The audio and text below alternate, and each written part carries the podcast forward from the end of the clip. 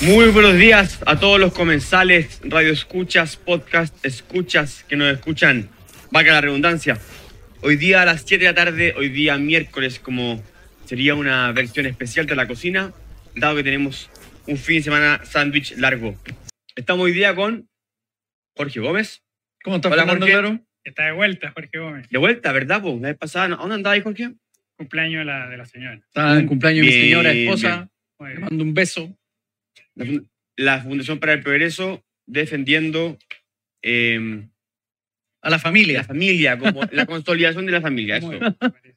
Y Juan Lagos, ¿Cómo estamos, Fernando? buenas noches. Tenemos Encantado. mucho que hablar hoy día. Así que vamos directo al grano. El plato de entrada. ¿Qué plato de entrada está en esta El, el, semana te- cortada? el tema favorito de Juan Lagos. según, según vimos en el, ¿En qué? el video Ah, el promocional. sí, promocional, Sí, sí. según Fernando Claro. Una broma, pero bueno. Sí. Póngale me gusta a este video, póngale, eh, compártalo, eh, póngale, suscríbase al canal, Clica a difunda, la, a la campanita también difunda para que, nuestro trabajo. La para campanita, que, notifiquen ¿qué es lo que hace la de los campanita? próximos videos.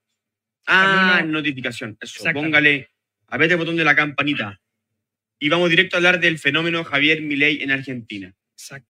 Así que Juan, ¿tiene algo que decir? Bueno, Javier Milei ganó, para introducir un poco, ganó las elecciones primarias, en Argentina. En las Se pases. le llaman paso. Exactamente. Son elecciones obligatorias, en, el cual, en las cuales más bien em, van todos los candidatos de las diferentes listas. Exacto. En la primera posición quedó Javier Milei, con más del, más del 30%. 30,0 30,1. 30,1. 30,04. Sí, hoy ya empezaron. Ah, bueno, es que es Argentina, así que hay números. Claro, Claro, las cifras son dudosas. hay, hay cifras dudosas, no, no todavía. En eso, en las elecciones todavía no. En, en la segunda lista quedó Bullrich, Así es. la candidata Bullrich arriba de Larreta, y Milei no tenía contrincante, porque él fue solo, él es un Claro. partido nuevo, que está recién formado, él como recientemente elegido parlamentario. Es que el punto es que, es que todos los candidatos tienen que ir solos. ¿Ya? ¿Por qué? Porque si. Digo, porque la lista necesita un cierto porcentaje para poder pasar a la primera vuelta, que es como un 1% o un 1,5%. Ah, ya. Entonces, hubo muchísimos candidatos y por lo tanto, solo tengo entendido que cuatro, digo, cuatro fueron los que, los que al final pasaron a la primera vuelta. Por eso todos tienen que estar en esas primarias. ya, pero, pero, pero hay unos que van en, la- en- en listas que son las mismas. Claro, van solos. exactamente, exactamente. Entonces, en ese sentido, esa primaria sirve para dirimir entre los dos. Entre Obvio. los tres o entre los entre los cuatro. que vayan. Pero Exactamente. Javier Milei no tenía no tenía candidato. A eso me refiero en que va solo. Exactamente. No confunda por favor a la No, audiencia, para nada, Juan para nada. Estoy- Entonces, Estoy aclarando Javier Milei fue solo. No, Fue fue solo, exacto. Ya. Bullrich y Larreta no fueron solos. Ellos fueron en competencia entre en ellos. competencia de lista. ¿ya? Entonces, ahí ganó, ah, ahí ganó Bullrich, Exactamente. dando también una sorpresa. Fue una gran sorpresa también. Y la lista de ellos dos quedó incluso bajo a Javier Milei. La suma de los dos, claro, exactamente. Exacto. Y la lista que, que quedó en tercer lugar es la del famoso peronismo, que históricamente nunca había quedado en tercer lugar. Así que eso, dejo nomás los datos para que el analista político de Argentina nos comente algo. Ver, Juan Lago. No, obviamente fue algo sumamente sorprendente el resultado. ¿Por qué? Porque todos los análisis, tanto nacionales como internacionales, decían que Javier Milei era una figura que venía a la baja.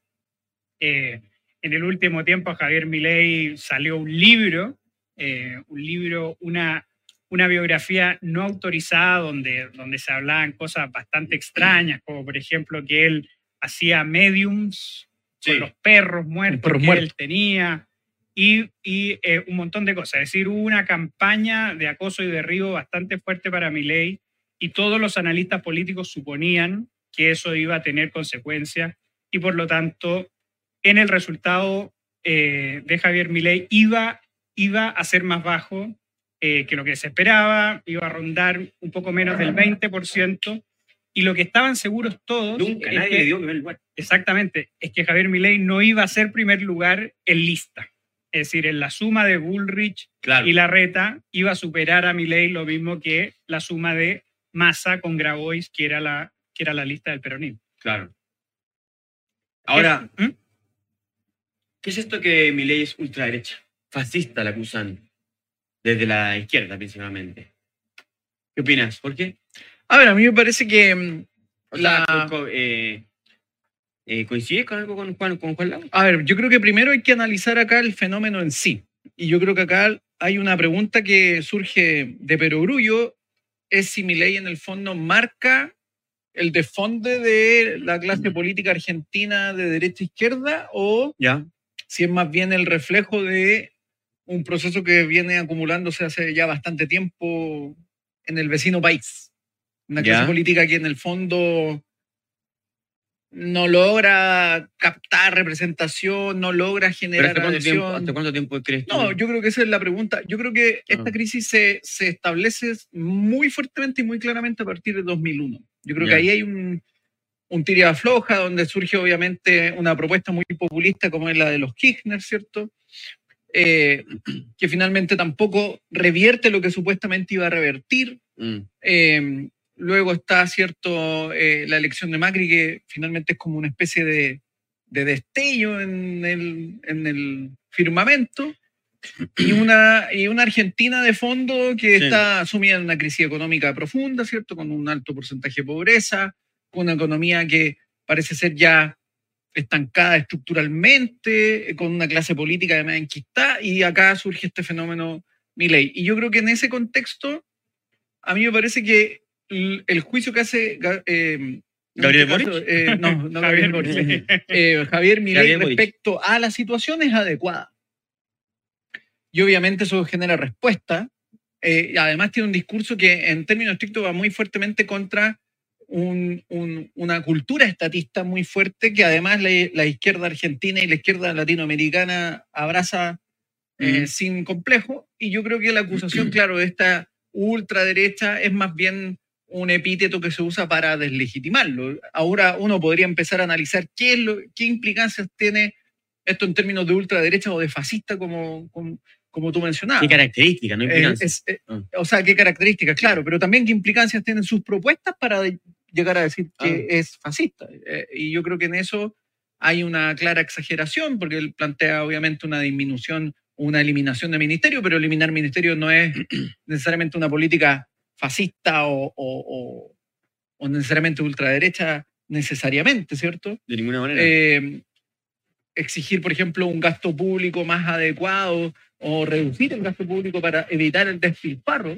Que, por ejemplo, en el caso chileno también podemos ver que hay despilfarro cuando, no sé, los políticos se llevan la plata para la casa a, a costa de fundaciones o Mm. de ayuda a lo- a los- en nombre de los más pobres. Eh, me parece que también no es una cuestión que pueda entrar dentro de estas categorizaciones. Entonces a mí me parece que estas primeras acusaciones que se hacen es simplemente para invalidar a un, Mm. a un adversario que además se lee Mm. como, como, como, entre comillas, peligroso. Yo eh, disentiría de nada más que lo que tú dices respecto al inicio de esta crisis. ¿Por qué sería? Yo creo que el 2001 o el 2002, En 2001. el 2001, o sea, la crisis que ocurrió ahí, que partió ahí, eh, es similar a la de hoy día. En el fondo, hay una crisis de representación. Porque, de ahí- no, porque después de eso es como que se, se solucionó y estuvieron los Kirchner gobernando y ganaban votos, eh, representaban, digo yo, creo yo, a, los- a los votantes con políticas pésimas, que es otro problema. Claro, Eh, pero es que ahí entra el punto de, de que el votante deposita su fe en este proyecto populista de los Kirchner, claro, pero eso nunca eh, resolvió el problema argentino, nunca. que es la pobreza, la situación en el fondo precaria. Y, en el- y lo que se ve, y yo presumo que eso es lo que están leyendo los argentinos, es que estos grupos políticos finalmente no, no logran Mm. resolver este tema Claro. y eventualmente lo que se empieza a hacer es la lectura de que estos grupos políticos lo que hacen es profitar del sistema. Claro. Y el discurso de Milei en eso Exactamente. eh, va siendo coherente. Ahora, eso yo creo que es, una, es un fenómeno global, Sí, eh, porque quedó, quedó muy en evidencia que los Kirchner y, y, y todo su alrededor eh, robaban simplemente, como tú dices, profitaban. Así que ahí estoy muy de acuerdo. Pero eso yo creo que responde a un fenómeno global que nuevamente son culpables, eh, bueno, obviamente quienes cometen los actos, pero, Claro. la- pero las redes sociales. Entonces aquí Sí. yo creo que las redes sociales han eh, desmantelado muchas políticas que eran reales, pero menores, Es y no llegaban a todas las personas debido al, bueno, a, la- a la- a los- a que los medios de comunicación no eran tan fuertes como, el- como son hoy día. ¿ya? Claro. Entonces, eso, eh, sumado a que las políticas eran efectivamente malas, derechamente malas, O sea, o sea, proteccionismo, es un estatismo. pro- proteccionista, o sea, en Argentina tú tienes que pagar, eh, si la soya la pones afuera a 100, 70% le llega al Estado y hay intermediarios, y el que lo vende, Claro. 30. No, claro. O sea, imagínate. Y todavía siguen plantando soya. O sea, imagínate el- los multimillonarios que serían si es que... eh, O sea, probablemente Le hay multimillonarios que están disfrutando el- del, Mira, del los- sistema. yo diría que son gente que está ahí muy a la, a la antigua. Yo no creo que hayan invertido mucho. Se, se reparten entre 7 o 8 empresas que tienen Claro, que venderle al claro. Estado y el Estado ahí recorta y él es después el que le vende. Entonces, o- la inflación, no, claro, y después el, el desate inflacionario. Y los dólares, claro. y el los- control de los dólares. de Eh, los- O sea, en el fondo, mi ley, en términos estrictos, es un outsider en esto. No, ahora claro, ahora él, eh, y él entra ante, esta, ante este caos em, donde todos los argentinos tienen su ahorro afuera. La, las personas que estudian y, aspiran a seguir creciendo profesionalmente se toman con un techo inmediatamente, si es que no empiezas a ser, digamos, un político que vende fa- favores y cosas así. Exacto. Eh, y entonces, ¿qué es lo que ocurre? Miami está lleno de argentinos. Están yendo todos para allá. Madrid, Barcelona. Madrid, ahí También. están, ahí ya, entonces los súper ricos obviamente todos se fueron. Eh, antes se venían a Chile, pero ya, ya, ya no más. Claro. Ah, al menos por los Claro, últimos no, cinco no, años ya claro. empiezan a, empiezan a, a- Sí, a claro. irse. Eh, y aparece entonces este mm, personaje outsider, como si tú, Jorge, ofreciendo políticas eh, que yo creo que son buenas, pero de una forma que causan cierto... Claro, hay cierto. Hay, hay, hay- Cierto resquemor, pero ojo en Chile. Es que, es que ese, eh, ese es un punto bien interesante en que obviamente este es un fenómeno global, pero que tiene ciertos tintes argentinos. Es decir, el histrionismo en los protagonistas de la política argentina, del deporte argentino, de la Mm. farándula claro, argentina. la lógica de la barra. es una cosa absolutamente característica de, eh, absolutamente característica del país trasandino. Por lo tanto, eh, esperar un Javier Milei un poco No, tímido, un poco claro. apocado, que, ponderado. o que sea pasado a llevar en la televisión y que esté pidiendo disculpas, obviamente eh, ese es un fenómeno que no se puede entender. Eh, y fíjate que eh, este, este mismo Javier Milei en su libro El Camino del Libertario, que es un libro, es un libro bien interesante que se divide en tres partes, una parte como discursos de Javier Milei, otra testimonios sobre Javier Milei y una parte que es la que me parece más interesante, que es como aspectos biográficos de Javier Milei, el cómo se fue follando este personaje. Y fíjate que eh, en, en sus primeras, eh, en sus primeras eh, apariciones en la televisión, uno de los grandes animadores argentinos que se, llama, que se llamaba Mauro Viale, le dice, mira, mira Milei, tú estás muy bien, pero las explicaciones tienen que ser de dos minutos y en el primer minuto tiene que haber un golpe de knockout. Es decir, Le está enseñando. exactamente, es La decir, la misma participación de Milei en la televisión Mm. estaba pauteado bajo ciertos códigos. Esos códigos a nosotros nos pueden parecer un poco Claro, extraños, sí. ajenos, pero yo creo que en el caso argentino no son para nada ajenos.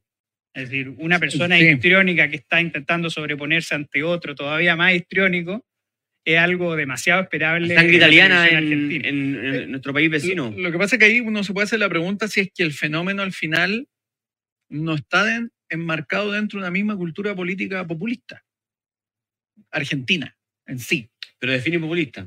En el fondo, un poco lo que describe Juan Lago, ¿cierto?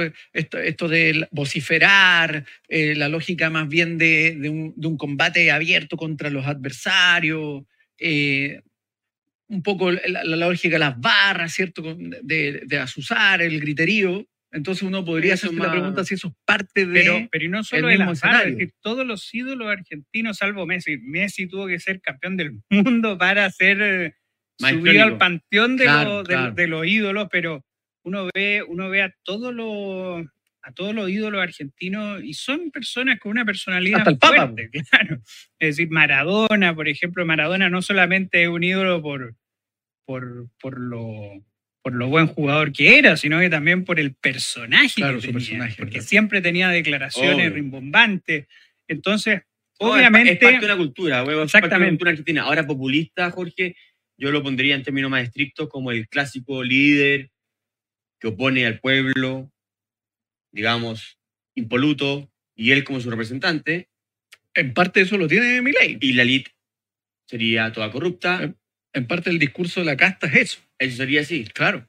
Ahora, pero, Porque es pero- una, es una, es una Ahora- casta política Sí, que, pero que hace ojo, política en su favor y no en favor Sí, del pueblo. Sí, sí, eso es verdad, pero fíjate que en Argentina los políticos serios, que uno podría decir, por ejemplo, Alberto Fernández, son personas que dicen una barrabasadas. Yo discrepo de ti, sí. de No, pero el presidente de Argentina, Claro. un tipo... no, pues, dijo lo contrario, dijo que decía cosas delirantes. Claro, no, pero, pero lo Pero que no, se pues, podría dentro- considerar dentro en lo serio, Argentina claro. como un político serio, es decir, un político Claro. de carrera, un político que además es profesor sobrio, universitario, más sobrio, son personas que dicen una barrabasada. Es que eso voy con el tema de la. Barrabasada, ahí, a eso voy con la misma. Es muy antigua, ¿eh? Pero Bar- Barrabase, Barrabás, yo era fanático de cómic Ahí voy con el tema de, de considerar no solo el fenómeno de, de Milei por sí solo, sino que el escenario. En el fondo acá tú tienes una... O sea, los Kirchner tenían un discurso también contra una clase política, contra el, eh, no sé, el capital foráneo, el neoliberalismo, y que vamos a Los restituir fondos los derechos buitres, los fondos buitres Claro, lo- lo- lo- de la ley los de Nueva derechos York, perdidos del pueblo. pero... Hay una dinámica cultural instalada. Sí. Y ahí uno tiene que hacerse la pregunta si Milei está respondiendo a esa misma dinámica cultural o rompe con ella. Yo creo que hay matices que lo ligan con esa misma Sí, yo cultura creo que no. además eh, ese discurso tiene mucho, lamentablemente, de verdad. Es que por eso te digo, el Argentina- diagnóstico... Es así. Es así. Claro. Y yo soy de primera fuente, eso sí que no me lo van a discutir. Entonces, porque si todos empiezan a preguntar o a decir que eso, esa característica de mi ley es reflejo populista, yo diría no, es un reflejo de lo que De la- re- de la realmente cultura ocurre, política argentina, claro. De, exacto. de lo que ocurre en Argentina. O es que por eso te digo, el diagnóstico en ese sentido claro, no es incorrecto. claro. Efectivamente, tú tienes un, un sistema las político sí. capturado. Ahora, las políticas de mi ley. Que me, que, y bueno, yo aquí traje porque Juan Lago me recomendó, me preguntó, ¿y este libro que tú lo tienes? Me preguntó. Yo se lo voy a mostrar. Marcela, nos ayuda ahí. Con el Un Zoom. acercamiento, un Zoom. Economía sin Banco Central. Chile. 1860 a 1898. Banca libre en Chile. Esto es Javier Milei, ¿po ¿no? O algo así, claro. ¿O no? ¿Qué Lago? Senil, Cursil Senil. Este libro, para que ustedes lo sepan, es una compilación de artículos hecha por Juan Pablo Coyumyan. Y uno de los autores es nada más ni nada menos que Ignacio Briones, Exacto. nuestro ex ministro de Hacienda, candidato a presidente de la República en primarias. Ah, eh, y bueno, otro académico que no son muy conocidos, pero sí, Rolf Luders, ex ministro de Hacienda también, eh, y un gran académico de larga historia en Chile. Economía sin Banco Central es aquí un sistema económico defendido por estos autores, para que sepamos todos. Fue una época en la cual Chile tuvo una infla- inflación baja, eh, a pesar de todo lo que se dice, de la locura de que Javier Milei quiere hacer, que es eliminar el Banco Central. Eso es un problema quizás hoy día, eh, por la economía política que eso implica, aunque también por la economía que eso, que eso Claro, implica es una claro. solución. Porque, ¿qué sería de Ecuador si no fuera porque está dolarizado? Exacto. ¿Ya? Y ojo, y no es una. Y, y en Ecuador el caso, me parece que es un caso en que el proceso se- va produciendo más bien espontáneamente y no. No, no, no, no, no, No es como una No, decisión de un día para otro. no, no, no. No, bueno, es que eso, eso es como que tú digas que No, Argentina eso digo, eh, claro. está pasando eso. No es como que Argentina, mañana- Argentina, mañana- Argentina también está dolarizada. Por eso, pero es un proceso claro. que se va produciendo Claro. producto de la misma situación de inflación, de, etcétera. de poca, de, de la gente que no le gusta tener el peso, ¿no? Exacto. ¿Ya? Que la moneda no. Acá- que la, la moneda de ese país no sirve. Muchos extranjeros latinoamericanos que llegan a Chile eh, me dicen, oye, qué raro que en Chile nunca se ve como un precio en dólar. Claro. Y yo como, ¿de qué me estás hablando? Sí, En Latinoamérica eso se usa. se usa mucho. Entonces, mucho. ¿y qué pasaba en Argentina cuando el, el peso o la moneda nacional es, es tan débil, es tanta la inflación, la gente no la quiere, la cambia. Empieza a reemplazarla por dólar. Eh, y entonces empieza a dolarizar la economía de manera negra, digámoslo así. Exacto. Em, yo creo que es lo mejor para Argentina. Eso es lamentable porque al final Sí, le quita una herramienta de política monetaria, pero cuando uno está en países con ese nivel cultural, político, eh, una solución muy buena para que los políticos no nos roben plata mediante la inflación es dolarizando. Sí, claro. Ya que, no pueden, claro. ya que no pueden hacer lo que, lo que hacemos en Chile, que es tener un banco central autónomo, Claro. así que un aplauso a los políticos acá en Chile, al menos, que casi nos lo quitan con... Todo Con el proyecto de la nueva constitución, con la claro. En todo caso. ¿Mm? Eh, pero ahí un- hay un, rescate a, a nuestras instituciones. Eh, una solución de segundo orden, diría, es Claro. dolarizar.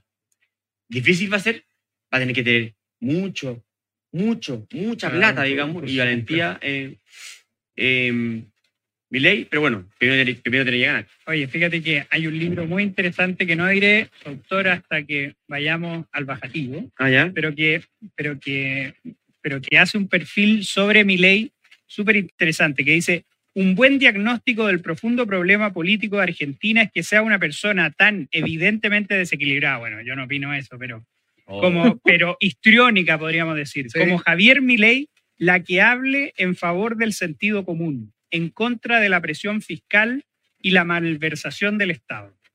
Es decir, eso, eso es lo que pasa en es Argentina, locura. que es una persona tan extrovertida que en Chile, por ejemplo, eh, no pasaría desapercibido en un cóctel, por así decirlo, como Javier Milei, sea el que tenga las banderas del sentido común en muchas Claro. materias en Argentina. Claro. Y que Pero sean no los políticos extraño. y que sean los políticos encopetados, los políticos serios, los que al final terminen hablando pura Es estupidez. que no es tan extraño. Juan Lago, porque si tú te fijas en el fondo, lo que refleja el fenómeno es que está el nivel de descomposición de la clase política en Argentina, que finalmente un sujeto fuera de lo común es el que tiene que levantar la voz o poner la alerta de la situación.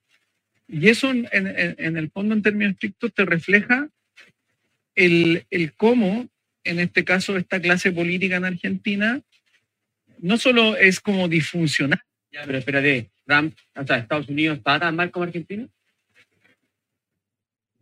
Yo diría que no. No, no, claramente no. No, no necesariamente.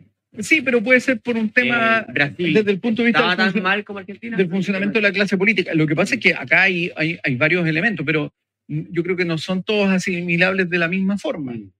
Pero, por ejemplo, en el caso de Brasil, sí, yo creo que había un- un- una especie de crítica a la clase política en general. Es decir, probablemente lo que ocurría es que no solo había una crítica No, a, a- a- a- a- a la Pero- izquierda, sino que además la derecha brasileña también estaba desfondada en términos estrictos. Y por Sí, eso surge. Bolsonaro. Claro. Y en el caso de Estados Unidos, yo creo que también la crítica va surgiendo en sentido de estas élites políticas que no logran traducir en decisiones y políticas públicas eh, o afrontar eh, eventuales problemas o situaciones y por lo tanto surgen el outsider que dice, oye, esto hay que hacerlo por otra vía. Claro, y el punto en las primarias en Estados Unidos, si uno se pregunta quién era el candidato que uno dice debió haber sido en lugar de Trump, Claro. era Jeb Bush al principio. Mm. Y Jeb Bush representaba a ese partido republicano ya anquilosado, donde Exacto. el padre y el hermano habían sido presidentes.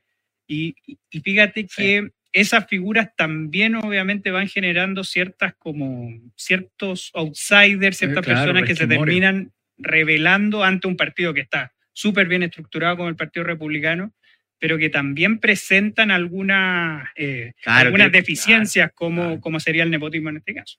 Nepotismo, no renovación. Pero bueno, las políticas de Milei parecen ser buenas, las formas están quizá más cuestionadas y más aún si es que no tiene el apoyo político. Pero al parecer ha, ha dado unos guiños a Macri, al macrismo, así que Claro, eso es un muy buen punto. eh, vamos a ver. Y ese, y ese yo creo que es el segundo ganador de la jornada, Mauricio Macri, que Mauricio Macri en marzo se retira de la carrera presidencial. Claro, Horacio Rodríguez Larreta intenta matar al padre, intenta tomar su puesto al ponerle un candidato competidor a su hermano en la ciudad autónoma de Buenos Aires, porque iba a ir Jorge Macri y él pone a Martín Lustó. Eh, y al final termina perdiendo Horacio Rodríguez Larreta y termina perdiendo Martín Lustó. Exacto. y gana Jorge Macri y gana Patricia Ulrich. Entonces también un gran ganador y el que se ve como el más seguro articulador entre Juntos por el Cambio y Milei es Mauricio Macri. Entonces Claro. también eso es un mensaje para algunos expresidentes que, que están un poco inquietos de que hay vida también, hay vida política más allá, Te refieres al de, caso chileno. más allá de la carrera presidencial. No, no. no, Ah, ya. no Oye, oye, oye, oye. Ha aparecido mucho en la escena nuestro, expresidente, qué miedo. ¿Tuyo? Sí, claro. Sí. Oh, ¿y lo dijo No. Juan Lago Antonio? Tuyo será. pero- Oye, y aquí preguntan Los mucho, apetitos, los oye, apetitos. aquí preguntan mucho diferentes contertulios, comensales. El candidato de nuestro sector debería ser el Milei chileno. es que ese ¿Quién es el Milei chileno, Jorge Gómez? Jorge Gómez, yo creo. No. por, lo, por lo chascón. No. Falta Jorge pelo ahí, ¿ah? no, falta un poco sé. de pelo. Juégate el agua, ¿eh? ¿Quién sería el Milei chileno? Pa- Parísimo. El, que ataca la casta y los políticos y los ¿En dónde empresarios. trabaja Jorge ¿Dónde Gómez? trabajas tú? Ah, ¿tú, cuál crees que sería el Milei chileno? Juan Lago. Axel Kaiser, obviamente. No, Sería pero lo que que a usted le parece, Estoy como una Lago, figura. Pero obviamente Chile. No podemos evitar esa conversación ya que estamos trabajando en la Fundación para el Progreso. Obviamente, Chile. Bueno, el día que se tira Axel Yo creo que, a ahí, ver, ahí voy a estar yo. Yo creo que, claro, uno de podría campaña, pensarlo en términos del Ah, discurso, pero no sé si los No, modos son asimilables. La No, figura. pero como una figura Que no es un político de carrera, claro. no tiene partido. y que defiende ciertas cosas, que tiene reconocimiento. Mm, obviamente- No sé, primero habría que preguntarle a Axel si él quiere aspirar a ese tipo de cargo. Él ha dicho que no. problema. Él ha dicho que no. No, claro. y Ahora muy- no sé si ahora No, está pero la tentado. política chilena Él pero, pero ojo, la política chilena es muy distinto a la política Por argentina. eso, por los eso. problemas que tiene la política chilena son muy distintos a los que tiene la política argentina. Por lo tanto, eh, digo, también se hacen algunas comparaciones con Cast, por ejemplo. Pero, pero Es que Kast, por eso las digo, comparaciones Kast- no- Kast y Milei tienen una similitud, yo creo, muy fuerte y es el generar, no, no, y el generar un espacio eh, ¿no? nuevo. fuera de la derecha tradicional. Mm. Yo creo que en eso tienen una comparación, pero tienen estilos distintos, agendas distintas. No, y aparte hay otro una factor. trayectoria y una trayectoria por- y una trayectoria distinta. Es decir, Cast es Es un eso- político profesional de- que tiene 25 años de trayectoria 30 y Javier Milei No, y aparte hay un tema base. En Argentina son todos peronistas. Ya no, a la pero, larga. pero no, pero a ver, vamos En por cambio, orden. acá en. Chile vamos por orden. Ideología. ¿Quién tiene una ideología similar a la de Milei en Chile? Axel. Pero Axel no es poli. Bueno, ya, pero Milei espérate, tampoco. Sí, está bien, ahí concuerdo. ¿Quién más? Está bien. ¿Quién más? ¿Evópoli? No, porque además son partidos políticos. Se enojó con la ¿ah? Son No, partidos políticos. ideología, ideología. ¿ya? ¿Ignacio Briones? no, man. ¿Pero quién? No. ¿Macaya? ¿Cast? No, ya. Y Cast tampoco. Es, es- entonces, ideología no. No, ideológicamente. Axel, yo diría Evópoli. Tú dices que no. Y que No. republicano menos, son conservadores. Luego, Luego, ya. son Ah, enoja, se enoja. Luego, y luego está eh, en carrera, en como figura pública. José Antonio Cast, como tú decís, es político Pero de es 30 que años. tú, tú querés levantar a Axel Kaiser como no, candidato. lo que pasa es que la gente lo pregunta, entonces hay que, hay que hacerse cargo de la cosa, ¿no? De todas maneras, hay que hacerse cargo, pero también, pero sea, también darnos cuenta, darnos cuenta de que los matices, de las diferencias que existen Sí. entre la política chilena y la política No, pero argentina olvídate de eso, eso ya sé, eso ya lo sabemos. que ¿Cuál te parece? ¿Cuál se parece? Si obviamente es que es que nadie va a decir que va a ganar.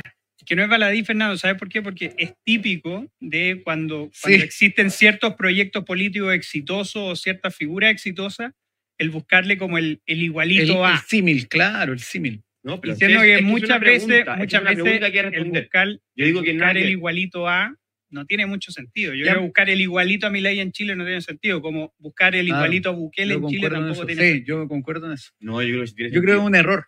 de No, hecho. yo creo que sí tiene Pero sentido. sin perjuicio de que Axel Kaiser, cuando se quiera tirar, puede ser una figura. Claro, podría emerger como un outsider. Ahora, Ojo, ojo que, bueno, y París yo creo que no, que París no es... No, no lo es. No, pero me refiero no, no, como no outsider crítico de los grupos políticos y eso. No, pero entonces... eh, Más allá de lo que tú digas. ¿Cómo se llama? Marcel Clot, claro. también, Bueno, po. pero son outsiders. po. No, pero tiene otra ideología. No, bueno, es que a eso voy con el, con el tema de, del- el de la crítica a los grupos políticos. Pura bizarro. Ahora, si Ah, vemos por ideología, eh, hay otra Vieja. distinción. Pero bueno, Con la pizarra. Cura Pizarro, que fue el primer candidato del Partido Comunista. Sí, pero era el Partido Comunista, no era un outsider. Sí. ¿ah? Imagínense lo clericales que son desde el Partido Sí, Comunista. que-. Manfred, Manfred Manfred Ecologista. Ecologista. Pero eso fue, eso fue con Frey. Eso fue la segunda. Y el otro. Claro, pero lo que pasa es que ahí tú estás comparando. Christian a ver, el fenómeno, el outsider siempre va a estar en la el política. otro. El, el, este que era como un. Era como un. El Frafra. Era como un zen. Ah, Eh, Fredo Sfer. Spy. es fair. No, pero el outsider siempre va a estar en los sistemas políticos, siempre está. Lo que pasa es que obviamente no logra capturar la atención ni los votos de la ciudadanía. El, fenómeno se produce cuando logra No, no, claro. posicionarse sobre ahí- los- la pregunta era como quién era un líder, digamos, Similar. intelectual, similar, con ideología similar. No, ahí claro, fuera, ahí sería concuerdo, Axel concuerdo. Ahí sería Axel Kais. que está fuera, que tiene seguidores. Pero Axel tendría que formar un partido. no, pero está fuera, tiene seguidores, pero no tiene un partido político. No, Ahora, pero Milei tiene. es que él, lo- él lo, él lo que hace es que dio ese paso justo antes, como que Sí, acaba, claro. Como, está como Porque- pero, No, eso, y lo pero más eso- pero chistoso- eso es clave, ¿eh? Y, un- y un Es punto, un Jorge, punto clave. que lo más chistoso es que a Milei siempre le decían en las tertulias, oye, pero métete a la política, arma un partido político, a Claro. ver si es tan fácil. Es decir, también muchas personas Sí. terminaron asusando A que se involucre. a Lo Milei. que pasa es que hay claro, un punto clave por en esa, esto. digo, por esa como excusa, como tú no me puedes criticar porque, porque estás afuera. No, hay un punto clave. error. Aquí hay un punto clave que a mí me parece que es eh, muy importante, que es que quien aspira a un, a un puesto de gobierno tiene que estructurar una orgánica política. Bueno, una coalición. Claro, ahora- pero de lo contrario se hace, porque al final, Ya solo Aquí- va a cambiar porque o no, sea- no ha alargado mucho, chuta. Ya al final igual Milei va a tener que repartir cargo en el Estado. Argentino ¿alguien, alguien, alguien que estuvo cerca de, de- de avanzar en esto sin partido político. ¿Quién fue? Fue ¿Fujimori? No, pero cerca con Fernando. No, pero él iba, cerca, ¿no? y además él iba con partidos políticos. ¿Cuál es, cuál es su, su odio visceral? No, pero iba con partidos No, políticos. Pero es que a mí me dicen, el Juan. que estuvo cerca y salió cuarto no, no estuvo cerca, sí. chavo. Pero No, iba con partidos, y además iba con partidos onda, políticos. Pero, No. Porque, ojo, aquí es que voy a insistir en este punto, es que cualquiera que logre o aspire a gobernar tiene que lidiar Sí, con obvio, la, obvio, la obvio. repartija de los cargos. Obvio. Y eso, Es como decir, el Colo estuvo cerca de clasificar No sea a la weón. segunda ronda en, en Copa Libertadores salió sea insolente. ¿Quién? No sea, excel- no, o sea, no sea insolente. Estamos terminando entonces la entrada que se nos alargó mucho, así que vamos rápidamente al plato de fondo, que es el cambio gabinete, diría Bien. yo. Con la mezcla de la pasada, ya, ya o- era otro- de la salida un, de... mes, un mes antiguo, de la salida de Giorgio Jackson. ¿Te dio pena su salida? En absoluto. ¿En Cero pena. Cero pena. Yo pensé que te había dado algo Sí. de pena. No, Sí. nada. Nada, no. Incluso escribí hoy día sobre eso, pero bueno, el, el ex ministro de la Express y Ministerio de Desarrollo Social se va. eh, y, ¿Dónde se va? Esa es la pregunta. Y para juntar, yo creo que al- a, a la Flaxo, ¿Lo mandan a Londres? a Londres con la Matsukato, a estudiar mejor para que el balón, los balones de gases no salgan tan salgan, salgan más baratos. Eh, pero bueno, fuera de broma, el, eh, RD desaparece el gobierno. Queda nada más. Pierde, pierde un, un ministro, claro. No, pues dos.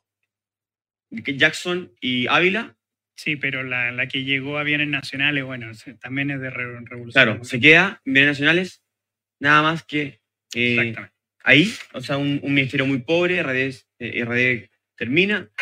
em, el amiguismo del presidente entra al gobierno nuevamente, puros amigos del carrete entran, yo creo que Cataldo, Eh, amigo eso- del carrete. No, y eso, esa es la tercera parte. El PC termina siendo como el eje oficialista principal. Con el PS. Estamos entre un gobierno claro, pero dentro. PC-PS. Claro, esa es la cuestión. Porque el Este- PS sigue teniendo más ministerios Sí. que, que cualquier otro partido. Esos serían con mis comentarios generales que Sí. percibo de, de esto.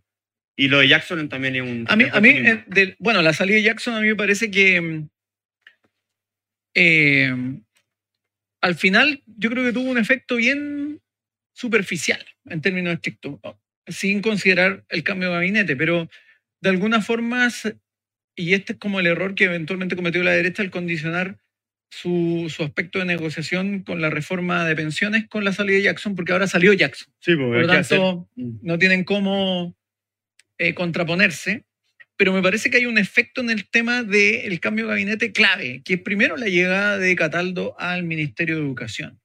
Ya. Eh, ahí, en el fondo, la pregunta es qué implicancias va a tener esto, qué perspectiva va a tener Cataldo respecto a esto, qué va a pasar, por ejemplo, a nivel de los colegios emblemáticos con movilizaciones más, movilizaciones menos, cómo va a actuar este, en este ministro, en ese ministerio, a mí me parece que es clave. Y no es menor que el presidente coloque a un comunista en el Ministerio de Educación, a mí parece. ¿Por qué? Lo que acabas de decir, por la, por Lo la, estoy viendo por una, por eso, pero además lo estoy viendo por una significación en torno al, al tema de los 50 años. Yo creo que no es algo eh, baladí. Yo creo que hay algo ahí con, con una cierta perspectiva de significación. Eh, me parece que eso es clave. Y lo otro, eh, que claramente acá hay un, hoy día el gobierno está equilibrado entre el PC, que muestra su disciplina, Sí. su disciplina en comparación a RD y el PS que es como en el fondo la, la vieja Sí. concertación y este equilibrio final donde finalmente estos, estos redentores, estos santos de revolución democrática liderados cierto por la torre que aspiraba también a santo en su vida personal Sí, eh, ¿Por qué hice eso? ¿qué? ¿Por qué hice eso medianamente sería?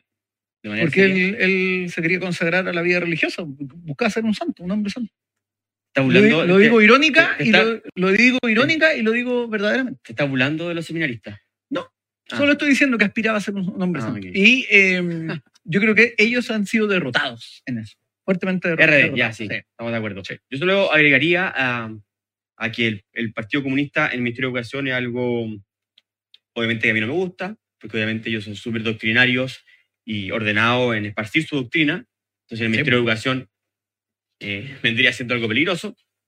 Em, lo otro es el, el hecho de que. ¿Cuál fue lo otro? Ah, lo de las movilizaciones. Claro, ¿qué va a Porque pasar ellos ahí? siempre han estado ahí, mitad en el gobierno, mitad en la calle. Y tercero, yo diría, también es, un, es una insolencia a la juventud y los niños que han, han luchado por volver al colegio y sus padres. Y el Partido Comunista, a través del Colegio de Profesores, lo único que ha hecho ha sido eh, impedir que eso ocurra. Eh, y se han manifestado constantemente en contra, han cooptado al Colegio de Profesores Y se han preocupado de cualquier cosa menos de los niños. Exacto. Así que bien extraño el Partido Comunista, o bien extraño, o, o bien un poco de mi gusto. No, y lo, y lo que uno se pregunta es cómo también el Partido Comunista no tiene más cuadros de los cuales uno podría explotar, porque uno Claro. ve y la imagen eh, del nuevo ministro Cataldo está bastante desgastada, es decir, recordemos que iba a ser subsecretario del Interior y salieron un montón de tweets, ¿no es cierto?, en contra de los carabineros y por Sí. lo tanto resultaba absurdo nombrar a una persona eh, con un odio visceral hacia los carabineros a cargo de la seguridad interior del Estado. Sí. Luego pasa a tener la subsecretaría más importante, que es la subsecretaría de Desarrollo Regional, que por el nivel de platas que mueve es muy parecido a casi tener un ministerio y por Sí. lo tanto es muy clave. Eh, y en ese sentido, además Cataldo, recordemos que se metió en el caso Sierra Bella, a defender Claro, a explicar, Hasler, sí. a explicar el por qué, el por qué No el sobreprecio. ¿Por qué? Porque él dijo que en el fondo la ¿Pero gente no, dónde? ¿Desde la no entendía el, No, la había, la- había un evento cuando recién estaba explotado Sí. el, caso, el caso Sierra Bella, ¿Ya? Cuando Iracy Hasler hablaba sobre los tasadores, que después al final los tasadores eran casi unos delincuentes, recordemos, Claro. y ahí, y ahí Cataldo decía que esto se justificaba. ¿Por qué? Porque el precio del avalúo fiscal es menor al precio Claro. de mercado. Incluso pero- dio a entender como cómo lo entienden esta Claro. diferencia. Pero Y ¿por qué esto- y esto podría aclarar- Claro. Y esto de podría aclarar un contexto una actividad. Y dice, Ah. y esto podría aclarar todo lo que pasa con, con Sierra Bella. Y obviamente no. Entonces, es una figura bastante desgastada, por así decirlo, y nombrarlo en el ministerio, eh, en la cartera de, en la cartera de, de educación, resulta, resulta ser un golpe bastante... Pero a ti te parece desgastado. Yo creo que lo que ocurrió al final es que lo blindaron.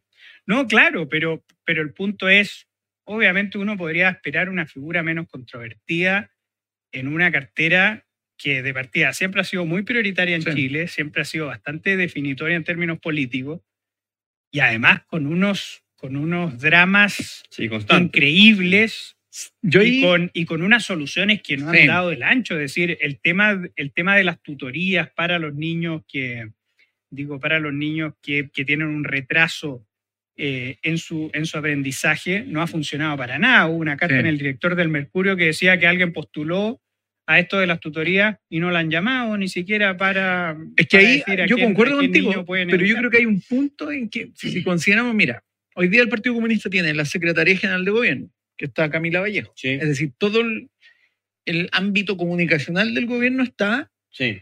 bajo el PC. El Ministerio del Trabajo está con el PC.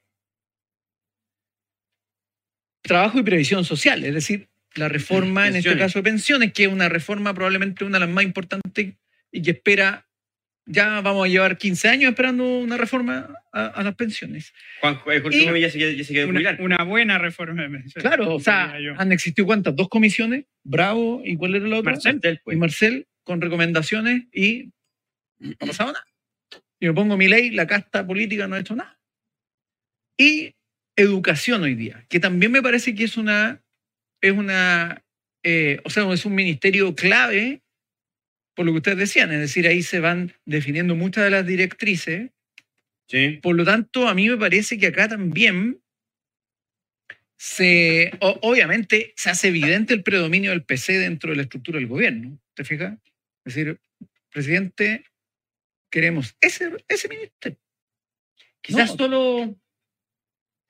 Quizás solo podría no ser tan así explicándose a Cataldo ahí porque él tiene una carrera ahí. Como no- profesor, dices tú. No, no, no, él, él trabajaba El ministerio. en, en educación, en el ministerio, Seremía, en su, cuando era más joven. Entonces, Puede su experiencia y su muñeca política le pueden haber dado a eso más que eh, su militancia. Puede ser. pero Porque también le encuentro raro que le hayan sacado de, de la subdere. de la subdere. No, pero es un ascenso, obviamente. el Sí, no, no, sí, como persona. Sí, sí, Claramente. sí. Y habría que ver quién va a ser nombrado subsecretario de Desarrollo Regional.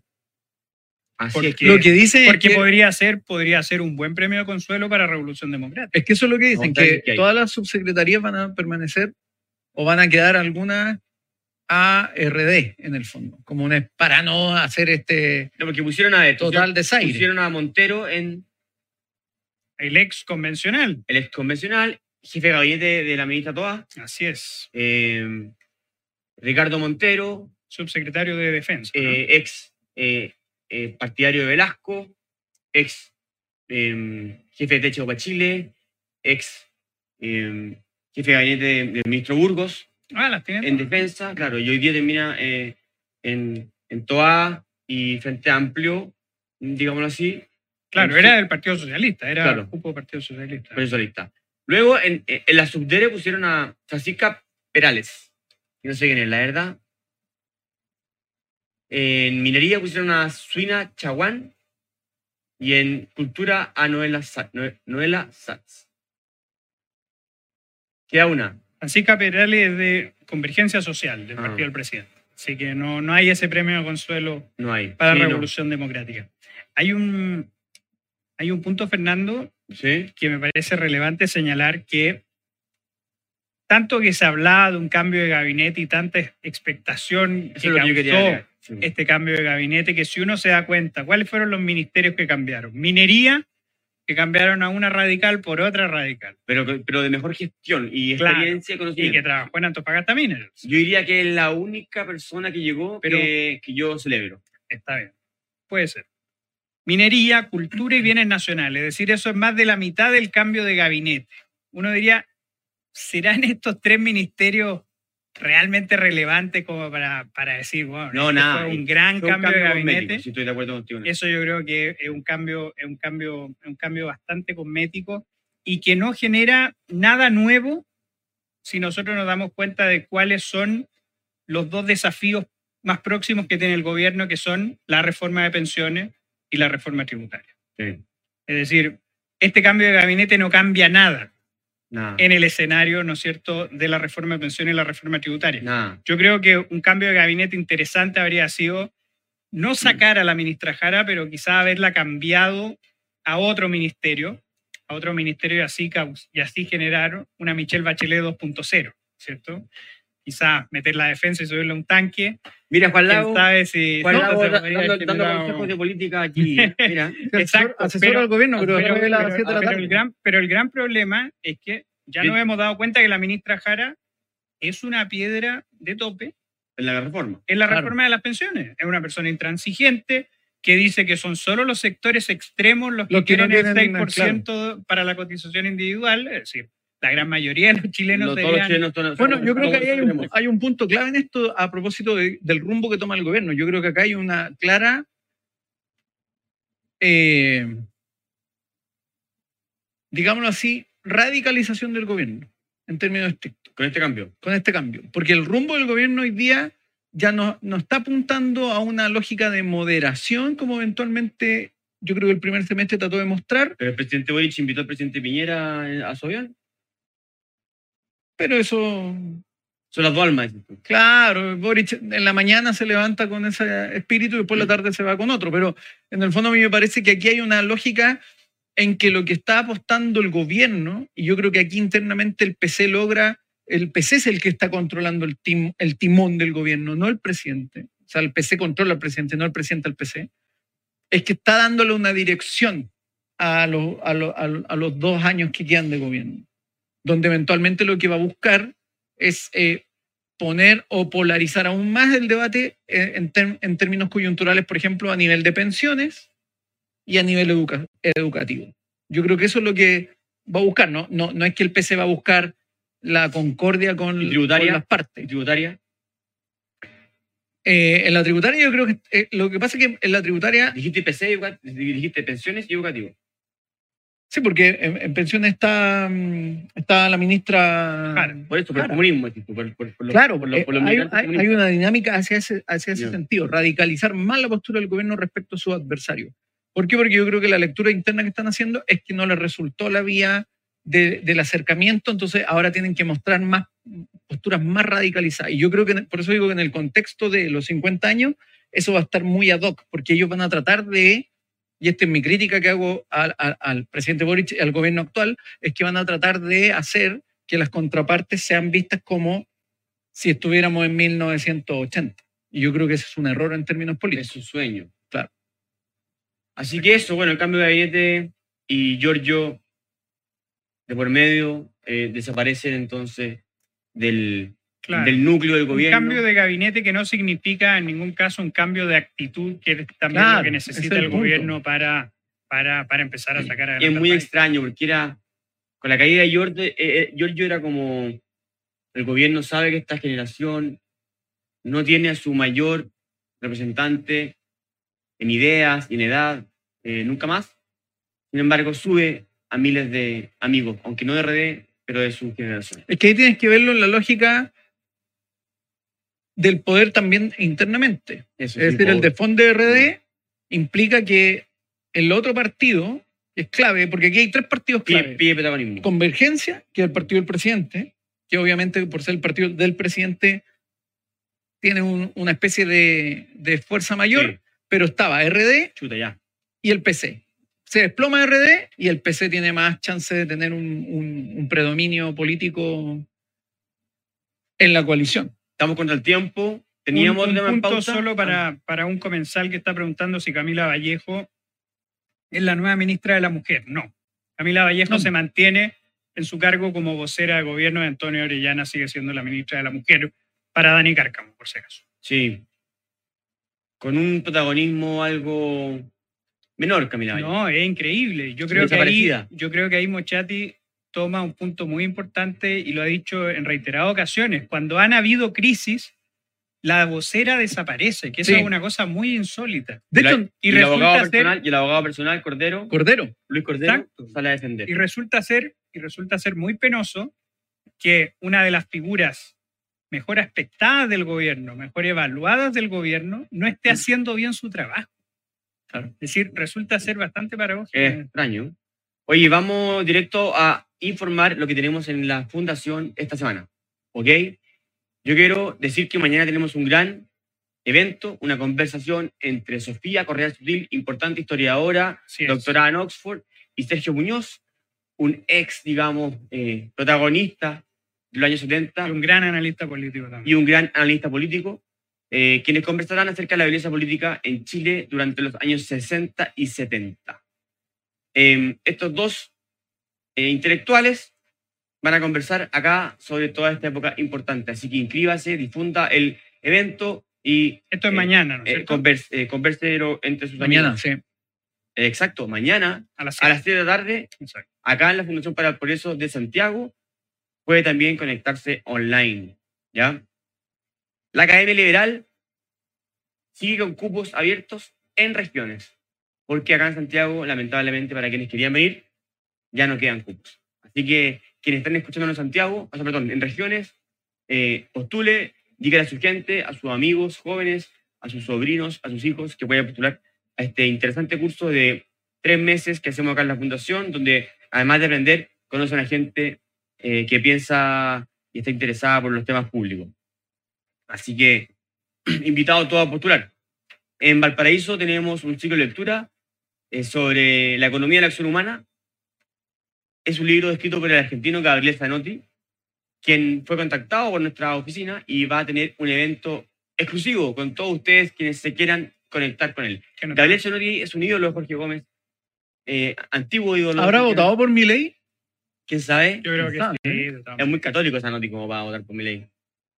Por eso hago la pregunta. No sabemos. No sabemos. Buena pregunta. Pero bueno, un libro que Gabriel Zanotti, un gran intelectual argentino, Gran es un católico libertario, así que una mezcla especial, pero interesante, eh, y escribe mucho sobre Mises, y de eso trata su libro. Así que invitados todos en la, en la quinta región a aprender con, con nuestro equipo allá a la oficina. En Concepción tenemos este jueves también un evento. La situación económica, crecimiento o estancamiento. Este jueves, es decir, mañana a las 7 de la tarde en la oficina de la Fundación en Concepción con el profesor Iván Araya. Finalmente, en Valdivia también tenemos evento. Allá, más que evento, es un ciclo de lectura donde se empezará a leer el libro de Asgard, el libro de ¿quién? Axel Kaiser. Oh, ¿Lo empezaste el- a leer o no? El Milei chileno. El Milei chileno. eh, el libro- Podríamos decir que Milei es el Kaiser argentino. Ah, muy bien. Milei chileno. Muy bien. Eh, yo no sé, esto lo dijo. Eh, eso lo dijiste tú antes de. No, tú dijiste que era tu- para ti tu mi ley. tu Eso, mi eso tú lo dijiste, no. Oye, eh, queríamos hablar de. queríamos hablar de. De la. De la, digamos, ilegal política que está eh, liderando la, la ministra Maisa Rojas eh, con las cuencas, los, los consejos de cuenca, pero no tenemos tiempo, así que lo dejamos. Pero, pero solamente decir dos cositas. Dale. Una, Un plan piloto, lo- lo- un plan piloto que está haciendo la ministra Maisa Rojas principalmente para ver eh, una para ver si se puede lograr un mejor manejo de las aguas eh, de. Chile, porque estamos en sequía, hay poca agua y bla bla bla. Bueno, y eh, que eh, es cierto el diagnóstico que las cuencas tien- tienen su propia su propia especificidad, pero desgraciadamente están nuevamente acá saltándose el derecho claro, y aplicando unos planes piloto que peligran con destruir el agro principalmente eh, y mucha otra industria e incluso personas. y que de ¿Y a facto cargo de quién está ese manejo? de la ¿Quién? Dirección General de Agua para ello. Pero que le está quitando Pero poderes son, son los consejos de cuenca, no Claro. y que le está Bueno, quitando perdón. poderes de facto a las organizaciones de usuarios de agua que, según el Código de Agua, Son las que están aprobado de manera unánime y en lo que dice la ley, son las que están facultadas para esos efectos. Por lo tanto, el gobierno está creando organismos contra la ley y sin ley. Es una cosa Cuando, No, y- eh, y realmente cuando, grave. y cuando eh, en, en el derecho chileno, como bien podría decirnos o enseñarnos el profesor Juan Lagos, eh, las cuestiones públicas o el derecho administrativo, el solo- derecho público en general. todo solo se puede ejecutar un acto si es que está expresamente Claro. Es la ley. en la ley. Exacto. Y esto no está. Están haciendo cosas sin que lo mandaste. Este es el principio de juridicidad. Eh, mira. Y además el colmo, el colmo es que el nombre que usaron, Consejo de Cuencas, es el mismo nombre que usaba el fallido proyecto constitucional para un Ah. organismo similar. Artículo 143.2. Los consejos de cuenca serán los responsables de la administración de las aguas sin perjuicio de la supervigilancia No y demás no atribuciones de la Agencia Nacional del Agua y de las competencias No, asignadas. Y además, ¿quién determina quiénes son los miembros de ese consejo? Esta, esta, nueva, esta nueva in- iniciativa liderada por Maiza. O sea, esto se va a No. prestar a, a la misma lógica de estas fundaciones que se dedican a, hacer Arbitrariamente a... turi- turismo, va- turismo recreacional. Este especial es muy grave. lo Así que esta arbitrariedad para, a- para quitar derechos nos recuerda, desgraciadamente, a nada más ni nada menos que la reforma agraria.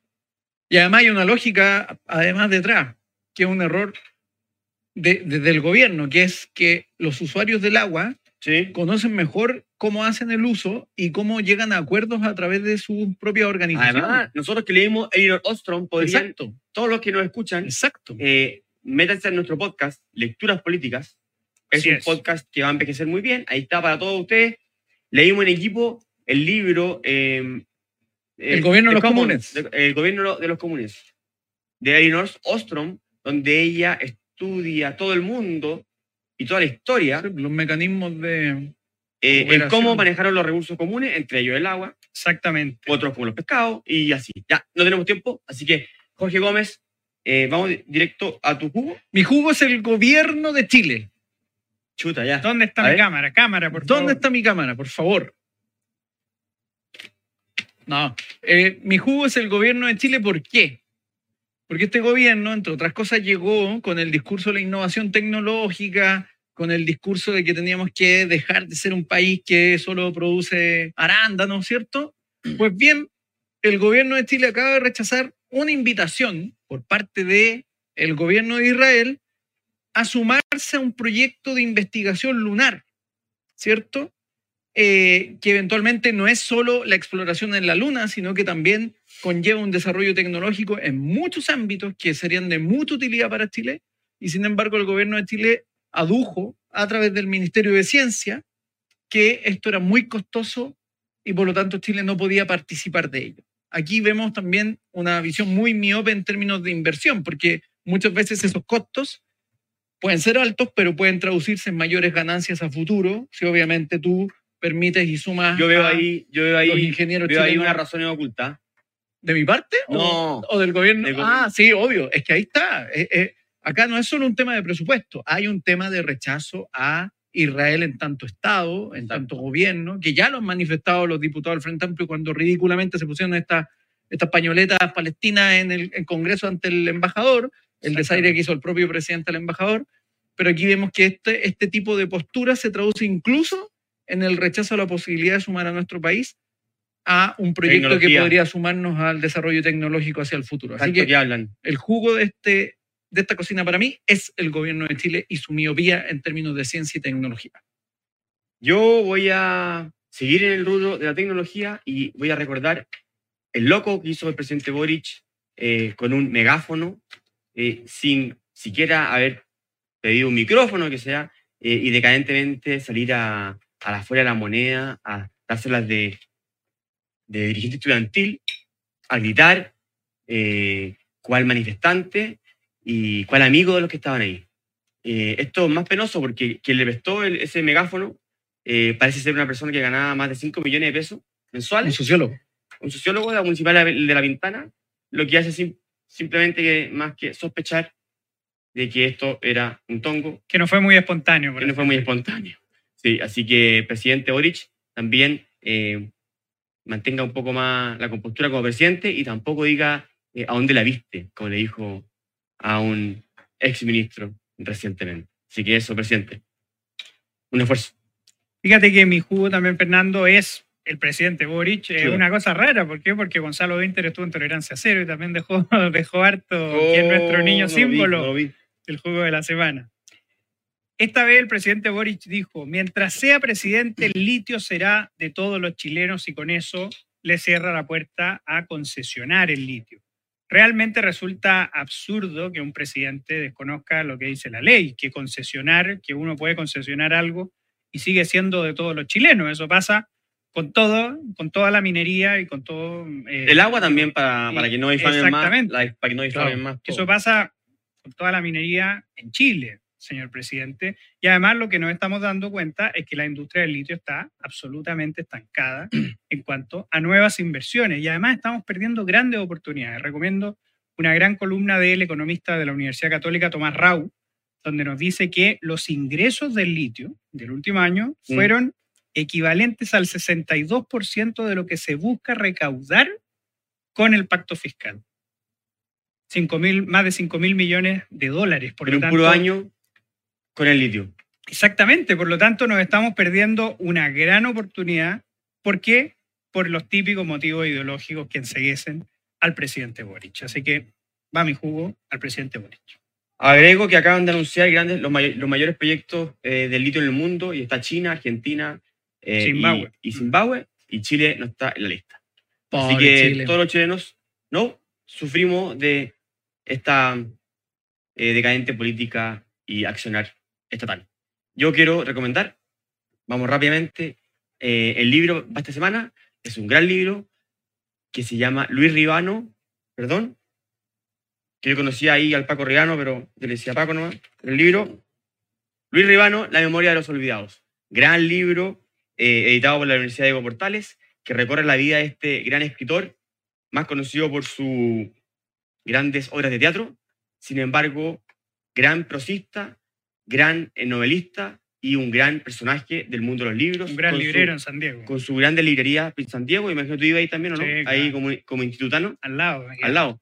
Y, mm, y, muy, y muy bonito libro porque era un personaje olvidado que nunca fue muy reconocido en su época, a pesar de que tenía buenas críticas, nunca fue considerado como dentro del mundillo mm, literario. Así que recomendado el libro, muy, buen- muy bien escrito por Juan Andrés Piña. Juan Andrés, ¿o no? Sí. Sí, Juan Andrés Piña, lo confunde con el abogado otro. Así que esa es mi recomendación para esta semana. Ediciones UDP. UDP. Es. Juan Lago, dale.